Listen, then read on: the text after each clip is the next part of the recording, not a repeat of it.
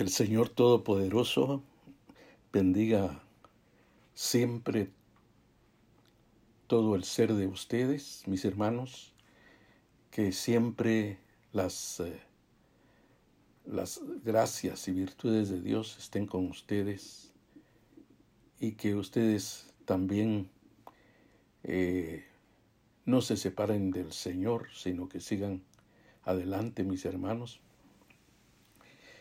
Pues eh, les saludo siempre en el nombre de Jesús. Sabemos que, que nuestra vida está en Jesús, mis hermanos, y por eso los saludo en el nombre de Jesús. Y sabemos, mis hermanos, que, que la vida de Jesús está en nosotros y que también cada día nos debemos de llenar más de Él. Pues eh, estamos ya presentes para poder seguir eh, compartiendo la bendita palabra del Señor, que siempre la palabra de Dios nos instruye, nos redarguye, nos confronta, nos eh, exhorta y también se, eh, nos edifica y nos, nos instruye, como dice la palabra, para que todo hombre sea perfecto, para todas las buenas obras. Entonces, mis hermanos, vamos a hablar de esa palabra pero en esta tarde tengo un tema muy importante sobre retener las virtudes de Dios. Retener las virtudes de Dios. Porque eh, es necesario, mis hermanos amados, que todos nosotros retengamos lo que el Señor nos está dando, que la palabra retener quiere decir guardar, y que en otras, eh, en otras versiones de la palabra de Dios quiere decir aferrar o aferrarse, ¿verdad? Entonces vamos a hablar sobre las virtudes y, y la primera virtud que yo quiero tocar es eh, el consejo de Dios. Y eso lo vamos a ver en Proverbios capítulo 4, versículo 13. Porque ahí, ahí dice, retén el consejo. No lo dejes, dice. Guárdalo. Porque eso es tu vida. Entonces, imagínese cómo el Señor, en este pasaje de Proverbios, porque aquí está hablando de la sabiduría, que es el consejo de Dios.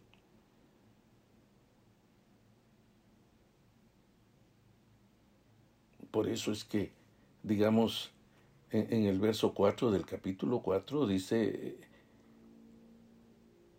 eh, guarda mis mandamientos y vivirás.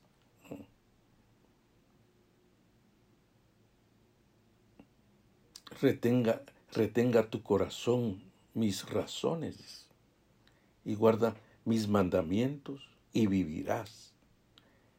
Entonces, imagínese, ya en el verso 13 dice, retén el consejo no lo dejes, guárdalo, porque eso es tu vida. Porque imagínense si nos mantenemos en esa dimensión de retener el consejo, dicen, no lo dejes, guárdalo, porque eso es tu vida.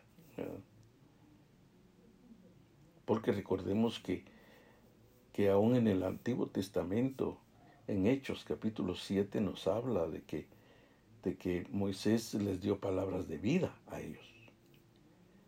Y cuando Cristo vino, dijo, las palabras que yo os he hablado son espíritu y son vida. Entonces, es nuestra vida, es como Cristo. Cristo es la palabra de Dios. Y, y dice, nuestra vida está escondida en Cristo y en Dios. Él es nuestra vida. Y Pablo dijo, para mí el vivir es Cristo. Y Colosenses también así dijo, ¿verdad? Que Cristo que es vuestra vida. Entonces notemos ahí que, que eso de retener el consejo de Dios, pues eh, es para que en el verso 14 es para no entrar, dice, por la vereda de, los impíos, ni vayas por camino de los, de los malos ¿Mm? Y cuando habla de la vereda, dice, déjala, no pases por ella, apártate de ella. Pasa, dice, como quien dice, pasa de largo. Porque no duermen ellos si no han hecho mal, y pierden el sueño y no han hecho caer alguno, porque comen pan de maldad y beben vino de robos. En cambio, más la senda de los justos es como la luz de la aurora que va en aumento hasta que el día es perfecto. El camino de los impíos es como la oscuridad, no saben en qué tropiezan. Entonces por eso es de que hay que retener el consejo, porque nada, eh, y, dice, porque, porque la palabra es, es, tu vida. Si no, vas a entrar por, por veredas de los impíos. por el camino de los malos. Porque dice, porque comen pan de maldad. Entonces, ya en el verso 18 dice, más la senda del justo o de los justos es como la luz de la aurora, que va en aumento hasta que el día es perfecto.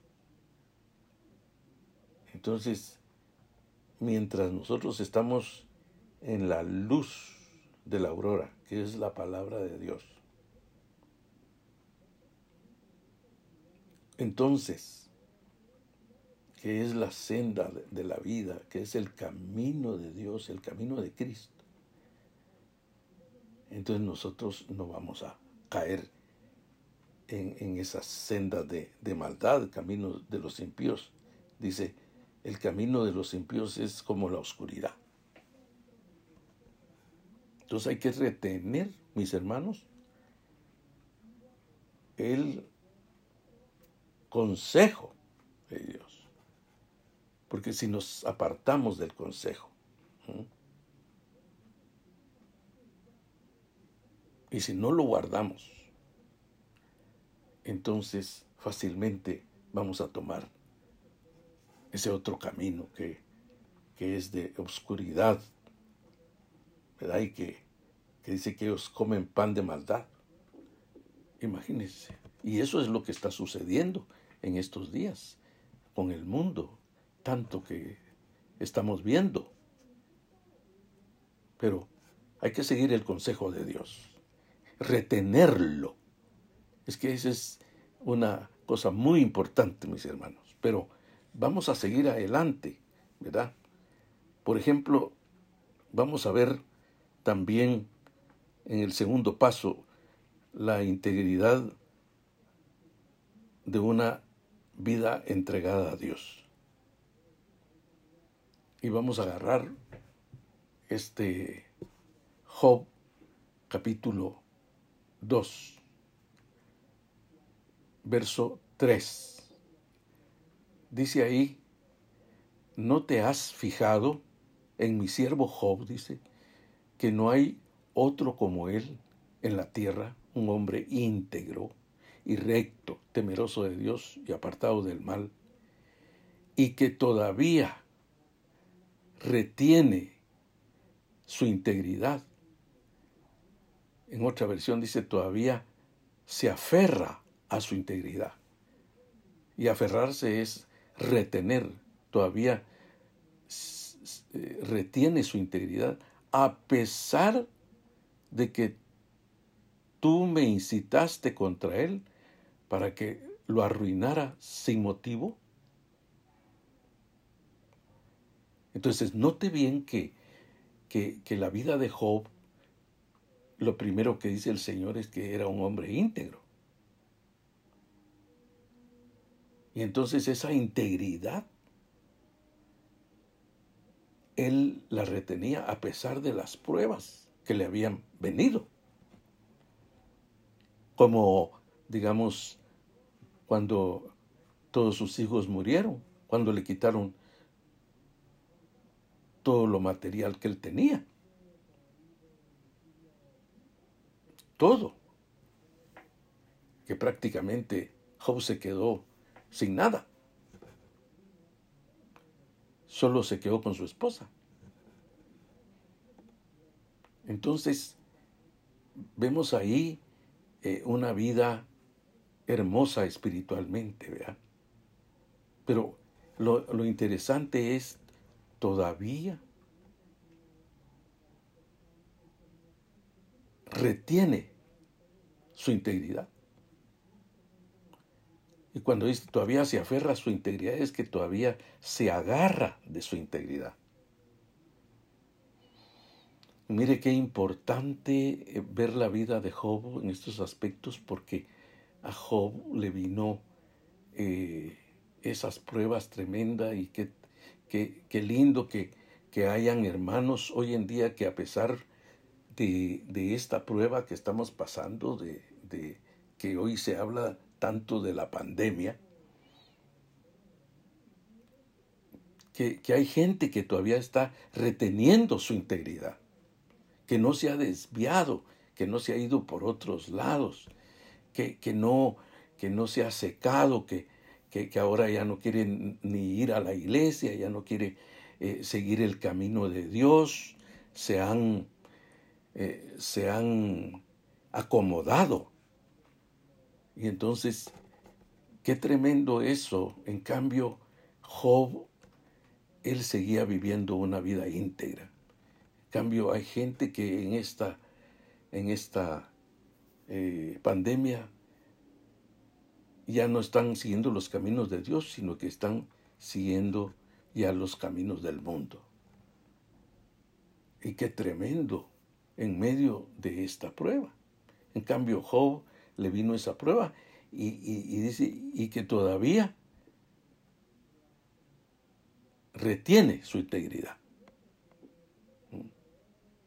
A pesar de que tú me incitaste contra él para que lo arruinara, lo arruinara sin motivo.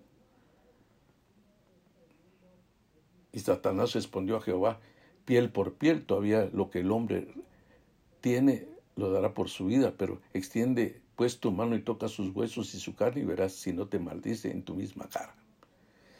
Y cuando el Señor le dijo a Satanás que él retenía su integridad, fue cuando el Señor o más bien fue cuando Job dijo, o más bien cuando bendijo a Dios. Jehová dio, Jehová quitó. Sea el nombre de Jehová bendito. En cambio hay gente que cuando Dios permite algo, que, que se le quite algo y todo, blasfeman contra Dios se alejan de Dios y ya no retienen la integridad. Porque la conducta de Job era una conducta de cuatro aspectos. Íntegro, recto, temeroso de Dios y apartado del mal. Esa era totalmente su integridad. Pero notemos que todavía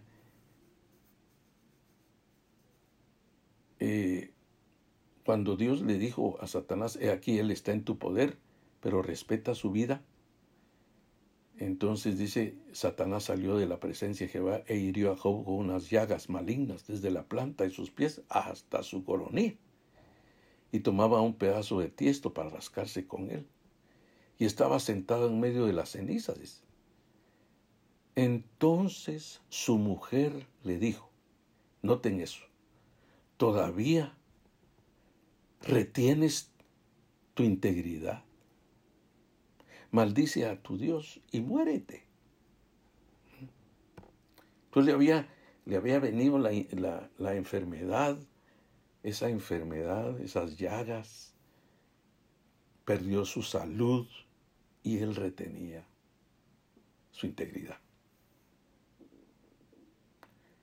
Hay hermanos que Dios permite una enfermedad y, y eso hace que se alejen de Dios, que pierdan la fe. Pero hay otros que no.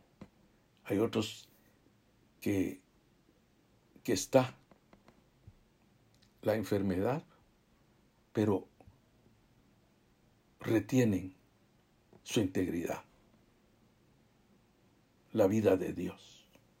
Porque vivir en integridad delante de Dios es vivir una vida entregada a Dios. Y Job tenía una vida entregada a Dios. Y hay hermanos que, que se han enfermado del COVID y ahí están siguiendo adelante. Entonces, mis hermanos, sigan con esa integridad, no, no desmayen, sino sigan adelante, mis hermanos, porque eso es lo que Dios quiere. Retener la integridad es importante, retener la vida espiritual y seguir adelante, porque ya ven que Dios permite las cosas, pero todo obra para bien para aquellos que aman a Dios. Recordemos eso.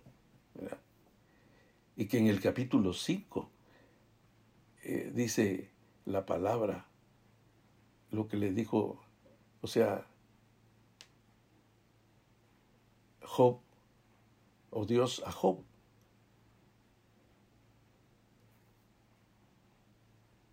Bienaventurado el hombre que, que Dios castiga. ¿Por qué? Porque tiene un propósito Dios en esa situación. Dios se va a engrandecer. Y si en estos días Dios ha permitido que usted se haya enfermado y que hayan hasta cirugías pues este, Dios quiere que usted no pierda su integridad, sino que siga adelante. Y los que han pensado y han desmayado con una situación que les sucedió por una enfermedad, pues el Señor no quiere que pierda su integridad. Mire, la vida de Job es importante, mis hermanos, porque dice, todavía te aferras a tu integridad todavía, todavía retienes tu integridad. Y mire lo que dice la esposa de Job, maldice a tu Dios y muérete. Porque de seguro ella, después de eso, ya estaba cansada de, tan, de tantas batallas que le habían venido. Y eso le dijo ella. Y, así es como hay personas que, que, que como le decía al rey David en el, en el Salmo 42 y 43, ¿dónde está tu Dios? Mira todos los problemas que te han venido. ¿Y dónde está tu Dios? ¿Dónde? Y aquí maldice a tu Dios y muérete. Hay gente que es usada por el maligno para querer desanimar, para querer eh, decir mejor deja a Dios, deja el Evangelio, porque desde que estás en el Evangelio tantas cosas que te han venido, mejor deja el Evangelio. Y esa es la voz del enemigo. Pero no aprendamos de esta vida de un siervo de Dios como Job, que él le venían los problemas y él seguía en su integridad. Así es que, mis hermanos, adelante, porque Dios lo que quiere es que sigamos adelante. Amén. Y también, eh, como dice Primera Tesalonicenses 5:21, hay que retener lo bueno. Porque en Primera Tesalonicenses capítulo 5, verso 21 dice, examinadlo todo y retened lo bueno. Porque recordemos que aún dentro de la vida cristiana surgen tantas cosas, hermanos. Tantas enseñanzas que están equivocadas. Eh, tantas predicaciones que traen elementos muy humanos. Y por eso es que hay que examinar, examinarlo todo. Y, y, y solo retener lo bueno. De ese pasaje yo he aprendido algo muy importante. Porque nosotros como, como creyentes, teniendo la luz de Dios, tenemos la capacidad de examinarlo, examinar las cosas, examinar las clases de doctrina, ¿verdad? Examinar las profecías, examinar eh, este, las visiones, los sueños, examinarlo todo. Y retened lo bueno. Y lo bueno es la sana doctrina del Señor.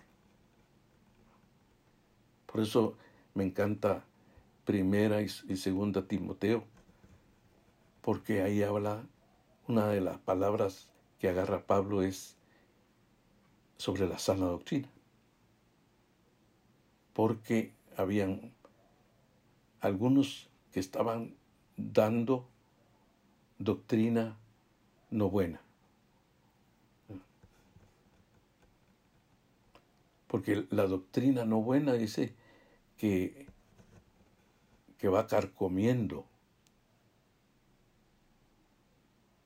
Y eso es, eh, es tremendo, ¿verdad?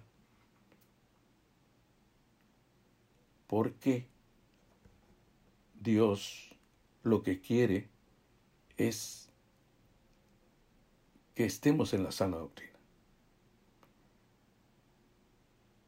Porque en el 2 Timoteo dice que, que, que muchos tendrán comezón de oír a maestros según sus concupiscencias.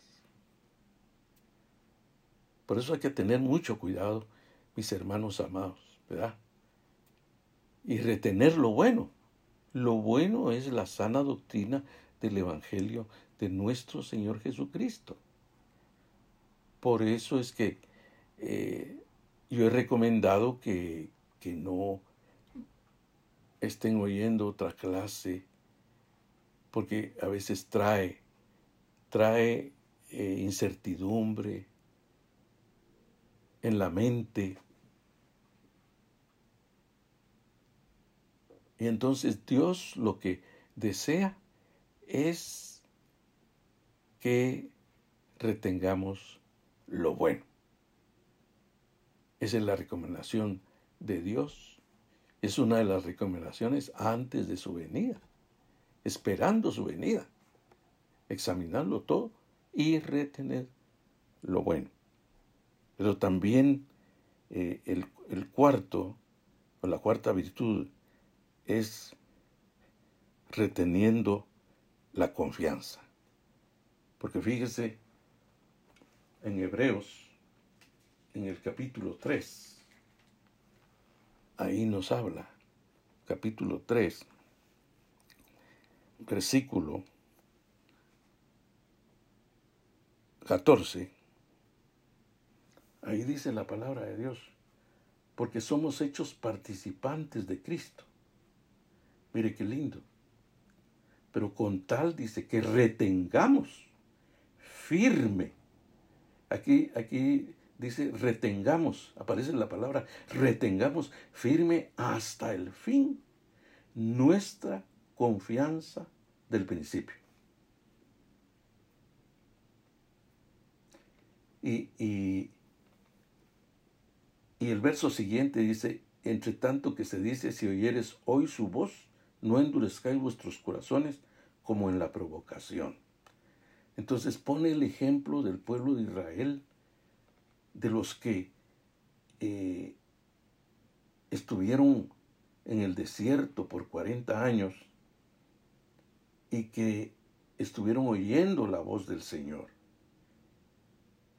Y, y dice el Señor que, que estos más bien actuaron de una forma negativa, actuaron con una conducta no buena, donde dice eh, en el verso 7, por lo cual, como dice el Espíritu Santo, si oyeres hoy su voz, no endurezcáis vuestros corazones como en la provocación en el día de la tentación en el desierto, donde me tentaron vuestros padres, me probaron y vieron mis obras cuarenta años, a causa de lo cual me disgusté contra esa generación. Y dije, siempre andan vagando en su corazón.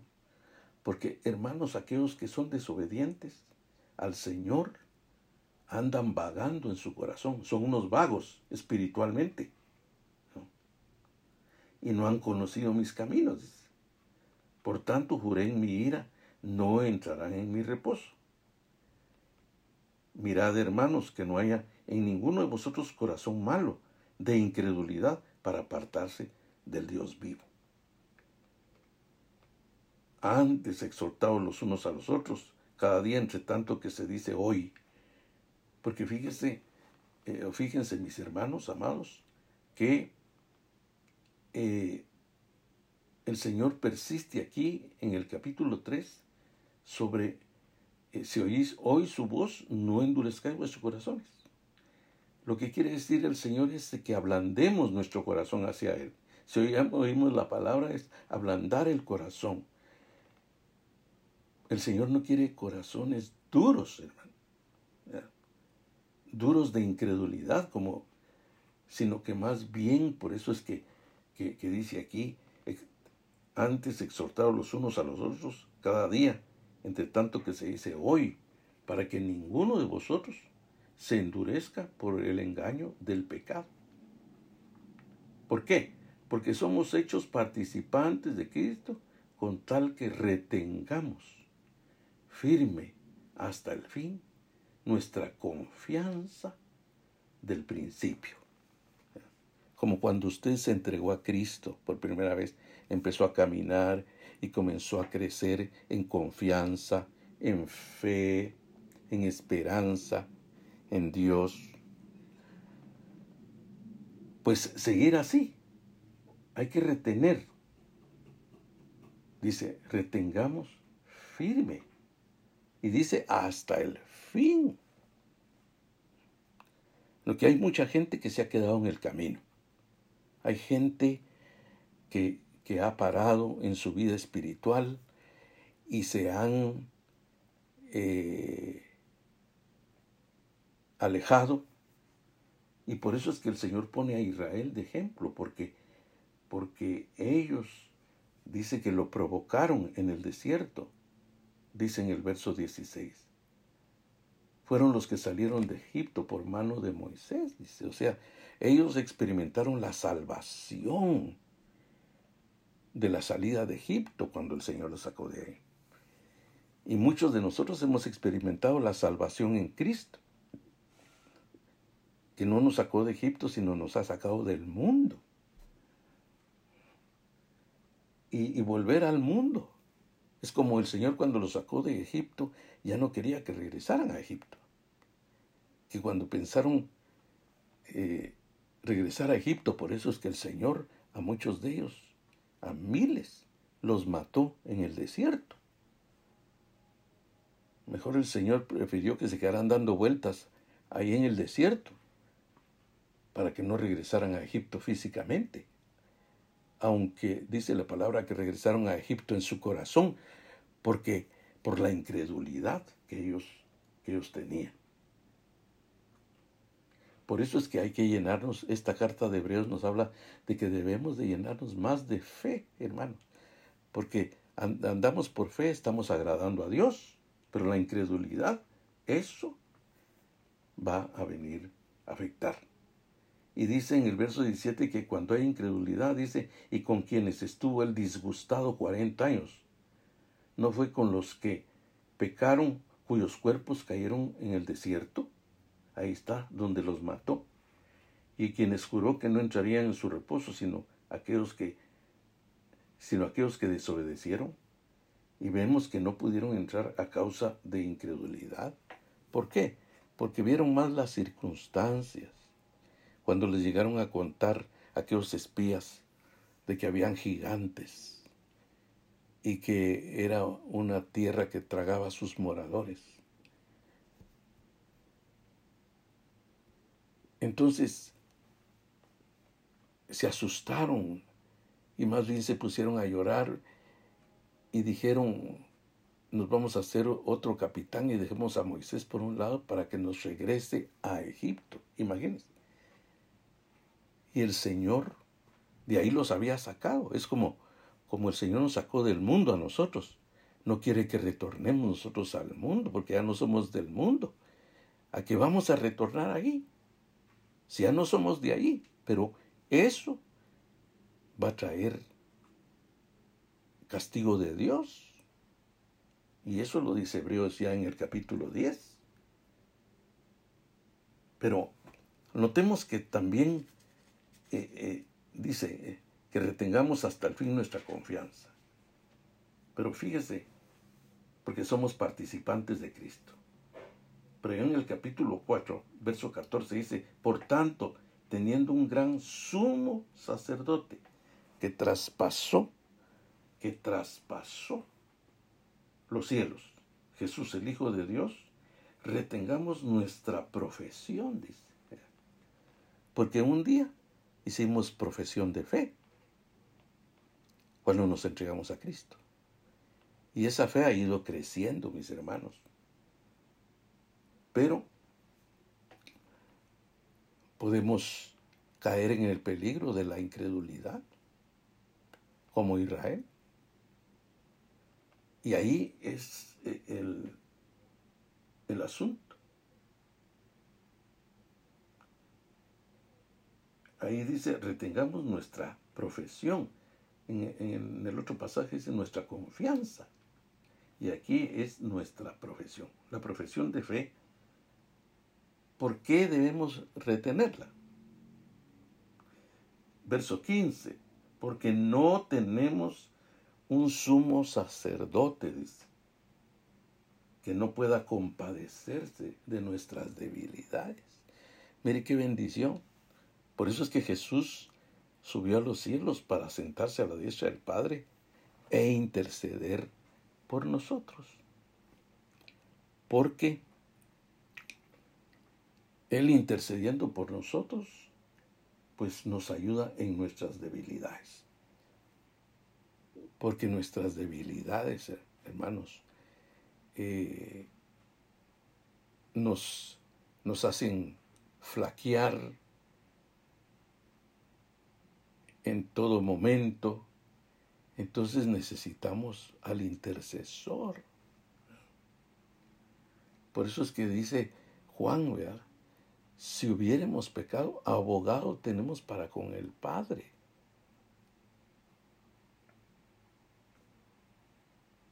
Entonces ahí es donde, donde el Señor, como sumo sacerdote, está abogando por nosotros eso abogar es interceder por nosotros.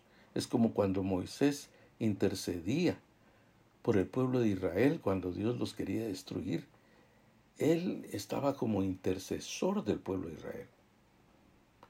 Ahora Cristo está como intercesor, no como, sino está de intercesor por nosotros, como abogado, defensor se han fijado que cuando hay alguna persona que ha caído eh, en una falta y va a parar a la cárcel, lo primero que le dice es búsquese un abogado para que el abogado le ayude, interceda. Y bueno, hay buenos abogados. Pero el abogado que nosotros tenemos es el, gran abogado. Eh, eh, eh, no hay otro abogado, no hay otro intercesor como el Señor Jesucristo. Mis hermanos. Y Él nos va a ayudar en, en todas nuestras debilidades. Dice, de nuestras debilidades, sino uno que fue tentado en todo, según nuestras, nuestra semejanza, pero sin pecado. Entonces por eso dice, acerquémonos pues confiadamente al trono de la gracia, eh, porque da a entender que Cristo estando a la diestra del Padre, intercediendo por nosotros, por nuestras debilidades, eh, dice, acerquémonos pues confiadamente al trono de la gracia. De la gracia es, quiere decir que, que nos van a atender, que es un trono de perdón, que si hubo, eh, caímos en alguna falta, si hubo algún problema, Él nos va a ayudar en esas debilidades. Entonces acerquémonos pues confiadamente al trono de la gracia para alcanzar misericordia y hallar gracia para el oportuno socorro. Entonces imagínense, ya en el capítulo 5 de Hebreos explica, cuando dice, porque todo sumo sacerdote tomado de entre los hombres es constituido a favor de los hombres, y a, a favor de los que fallan por las debilidades, en lo que a Dios se refiere, para que presenten ofrendas y sacrificios por los pecados, para que se muestre paciente con los ignorantes y extraviados, puesto que él también está rodeado de debilidad y por causa de, de ella debe ofrecer por los pecados, tanto por sí mismo como también por el pueblo. Y nadie toma para sí esta honra, sino el que es llamado por Dios, como lo fue Aarón. Así tampoco Cristo se glorificó a sí mismo, haciéndose sumo sacerdote, sino el que le dijo, tú eres mi hijo, yo te he engendrado hoy.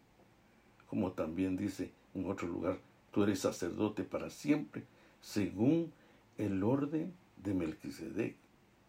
Y Cristo en los días de su carne, ofreciendo ruegos y súplicas con gran clamor, lágrimas al que lo podía librar de la muerte, fue oído a causa de su temor reverente.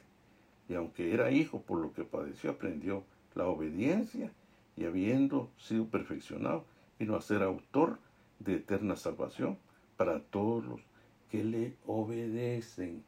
Y fue declarado por Dios sumo sacerdote según el orden de Melquisedec. Entonces, hermanos, qué maravilla. Por eso es que, que dice la palabra de Dios, ¿verdad? Por tanto, teniendo un gran sumo sacerdote, mejor que que los sacerdotes del Antiguo Testamento como Aarón, porque Cristo es superior a Aarón. Entonces Él nos va a ayudar en todas nuestras debilidades. Entonces por eso dice, retengamos nuestra confesión, sigamos adelante, mis hermanos. Hay que seguir adelante. Y más adelante lo que el Señor también nos quiere decir en otra, en otra virtud, eh, digamos como eh, la sexta, porque ya tomamos la quinta.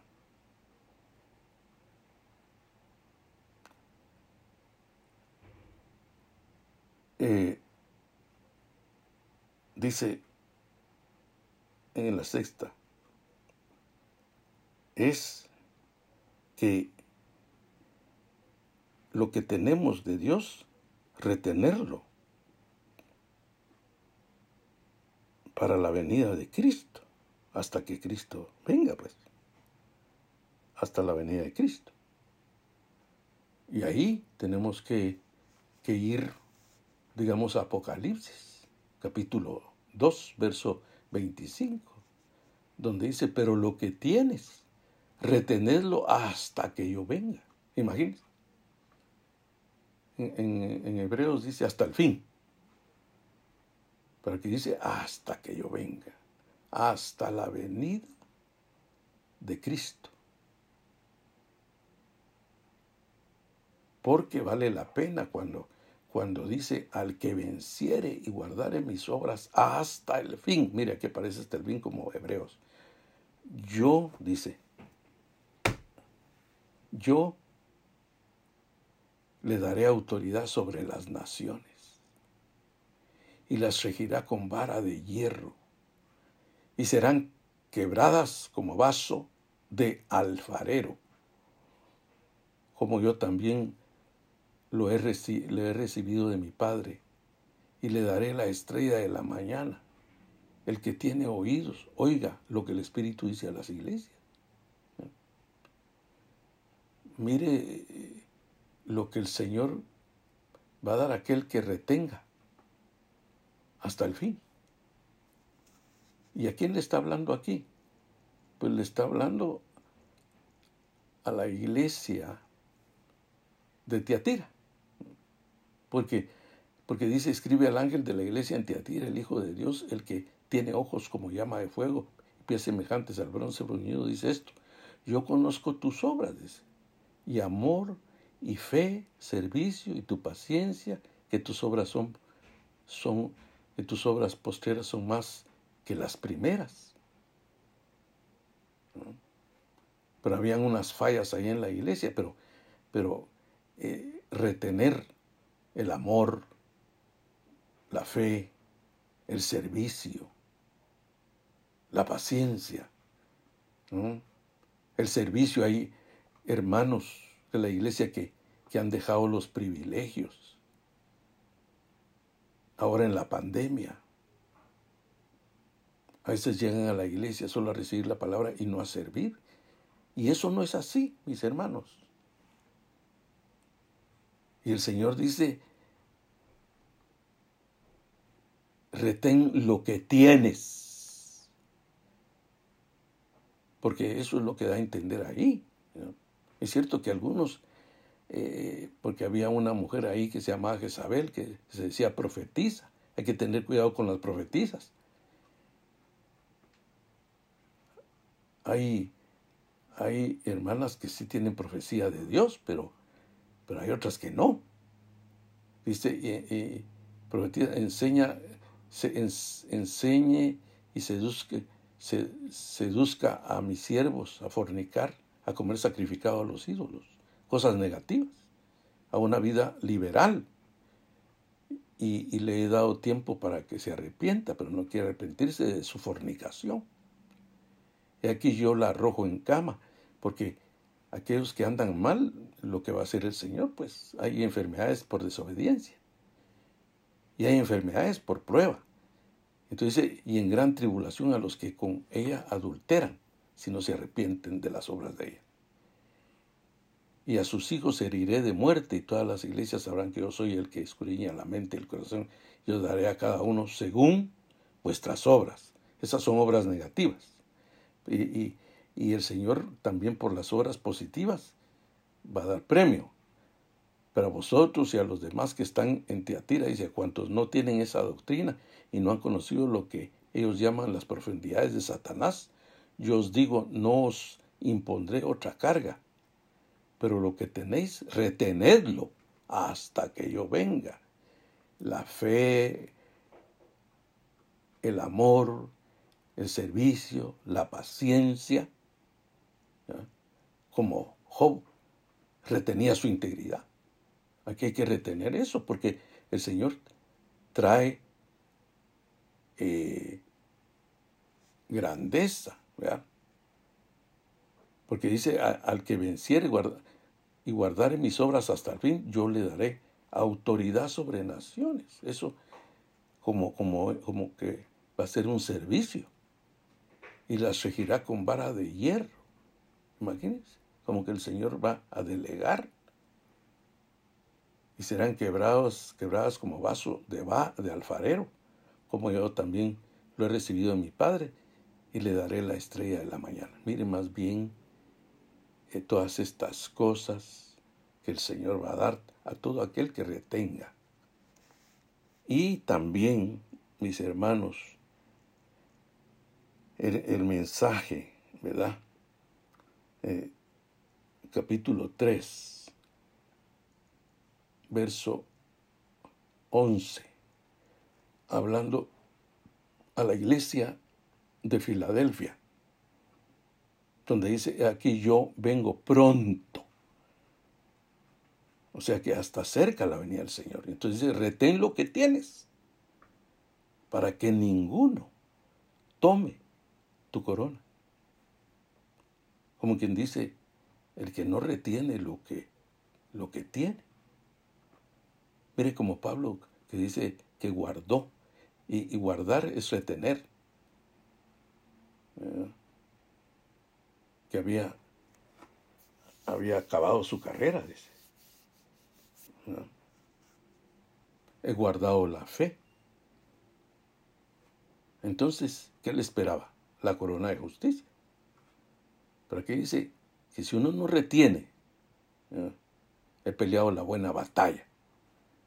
Uno no retiene esas cosas. Entonces como que no va a recibir corona, se la van a quitar. Y al que venciere yo le haré columna en el templo de mi Dios. Y nunca más saldrá de allí.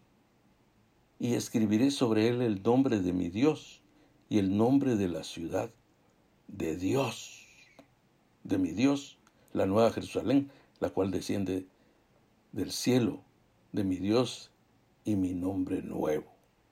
El que tiene oído, oiga lo que el Espíritu dice a las iglesias. Entonces, Note eso. Así es que retengamos que esta enseñanza les quede bien en su corazón y ahora que está grabada ahí, volverla a oír, hermanos. Hay hermanos que me han dicho que están volviendo a oír las enseñanzas que están grabadas. Óigalas, llénense y retengan el consejo de Dios como eh, la primer virtud que, que agarré. Vamos a orar, mis hermanos.